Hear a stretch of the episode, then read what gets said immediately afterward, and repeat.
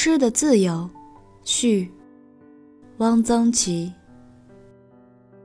福中士先生《吃的自由》可以说是一本奇书。中国谈饮食的书很多，有些是讲烹饪方法的，可以照着做。比如苏东坡说炖猪头要水少火微，功夫到时他自美，是不错的。东坡云须浇杏酪。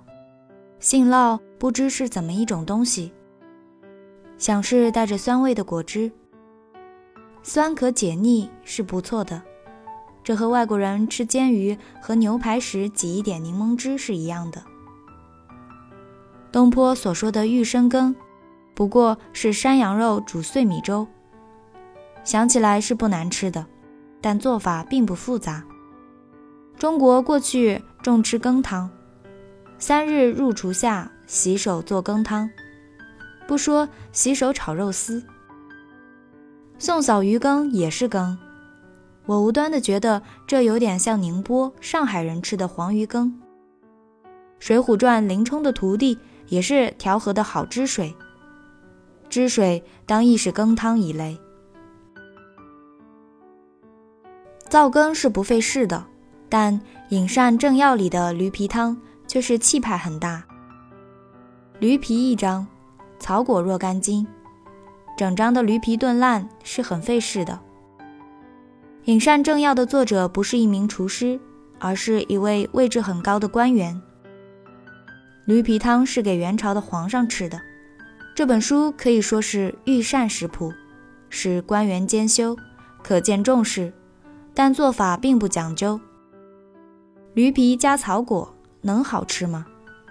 看来元朝的皇帝食量颇大，而口味却很粗放。《饮膳正要》只列菜品，不说做法，更说不出什么道理。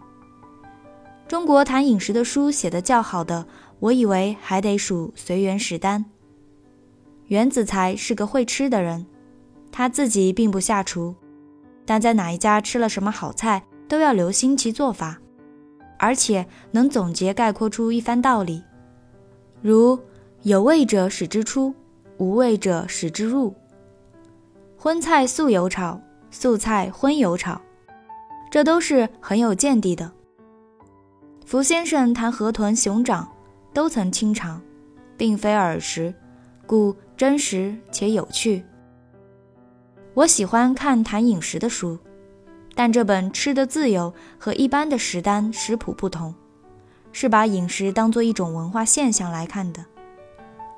谈饮食，兼及上下四旁，其所感触较之油盐酱醋、鸡鸭鱼肉要广泛深刻的多。看这本书可以长知识，比如中国的和尚为什么不吃肉？有的和尚是吃肉的，《金瓶梅》送春药给西门庆的胡僧。贫僧酒肉皆行，他是胡僧，自然可以胡来。有名的吃肉的中国和尚是鲁智深。我在小说《受戒》中写和尚在佛殿上杀猪吃肉，是我亲眼目睹，并非造谣。但是大部分和尚是不吃肉的，至少在人前是这样。和尚为什么不吃肉？我一直没查考过。看了福先生的文章才知道，这出于萧衍的禁令。萧衍这个人我略有所知，而且见过。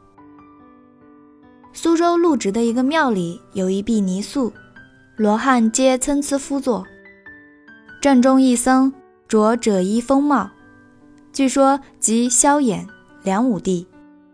鲁迅小说中的梁武帝，也看不出有什么特点。